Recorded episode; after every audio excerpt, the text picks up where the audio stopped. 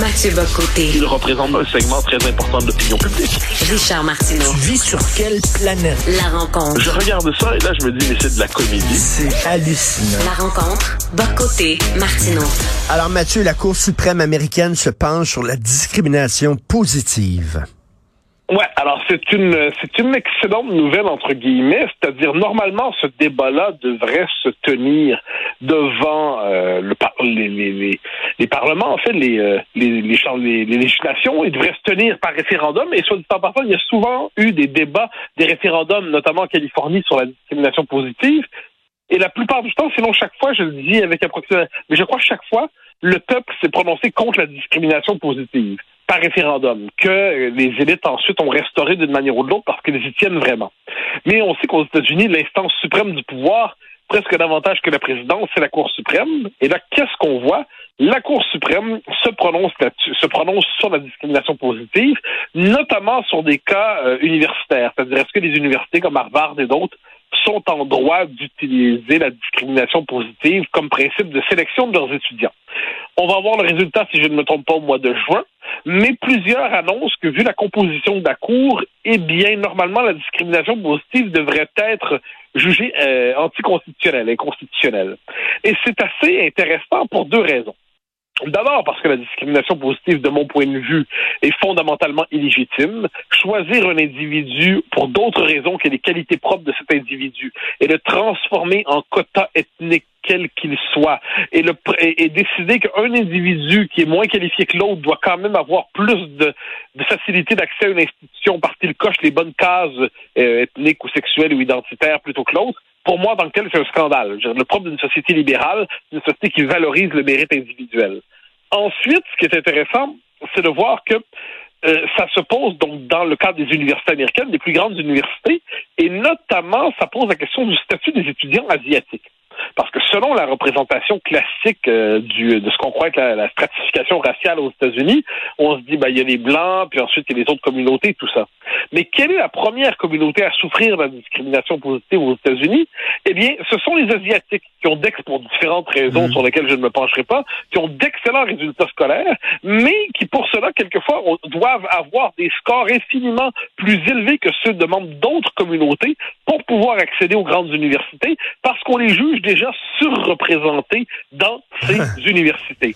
Alors là, euh, c'est fascinant parce que normalement on dit blanc méchant, tout ça, et le nom, la communauté qui porte notamment ce combat contre la discrimination positive, ce ne sont pas des blancs, entre guillemets, ce sont des Asiatiques qui se jugent frappés par cela.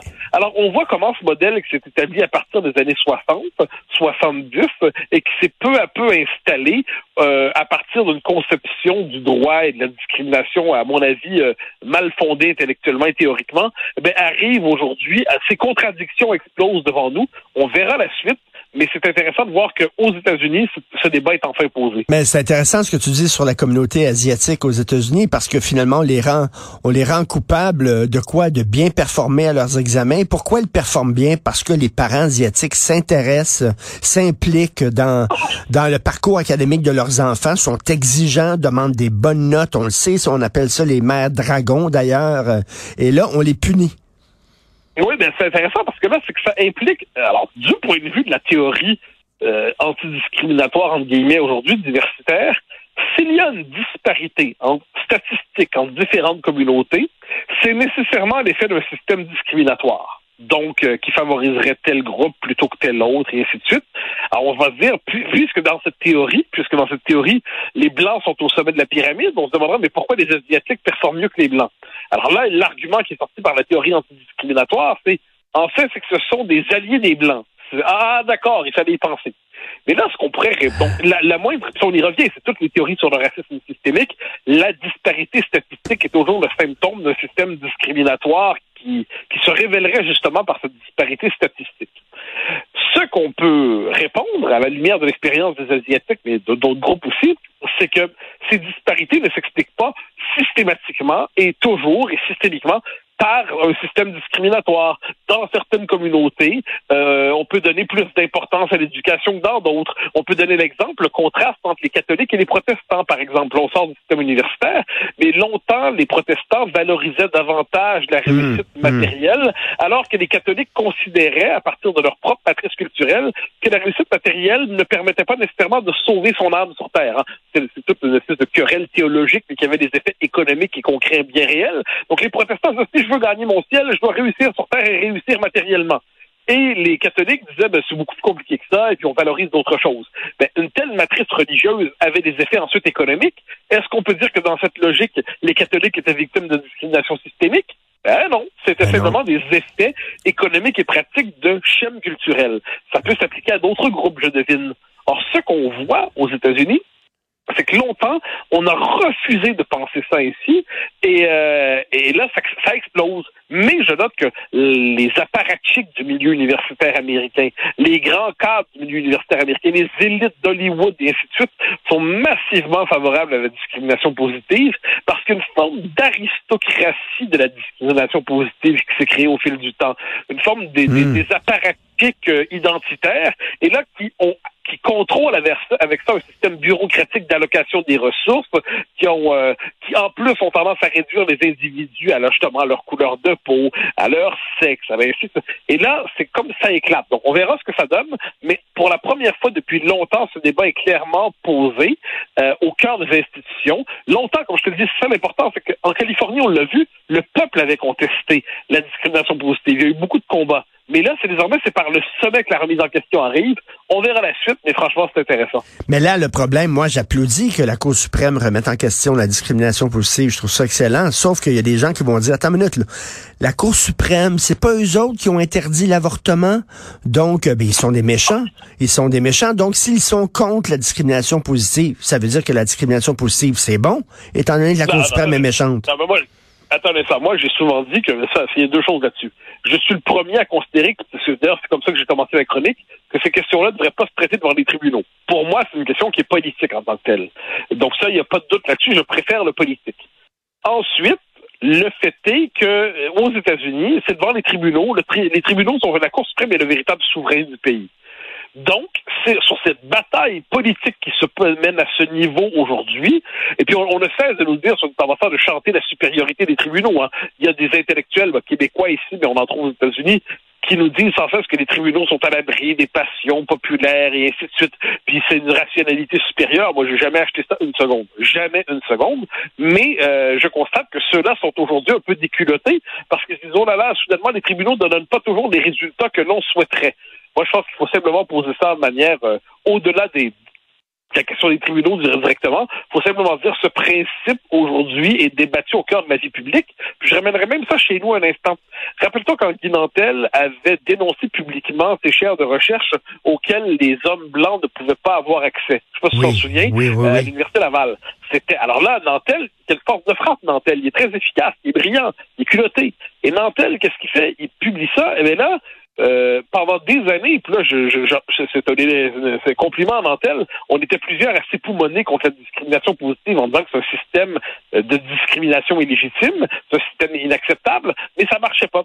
Et lui s'est emparé de ça, il l'a jeté dans l'espace public, là, tout le monde s'est rendu compte de quel degré de folie s'était rendu.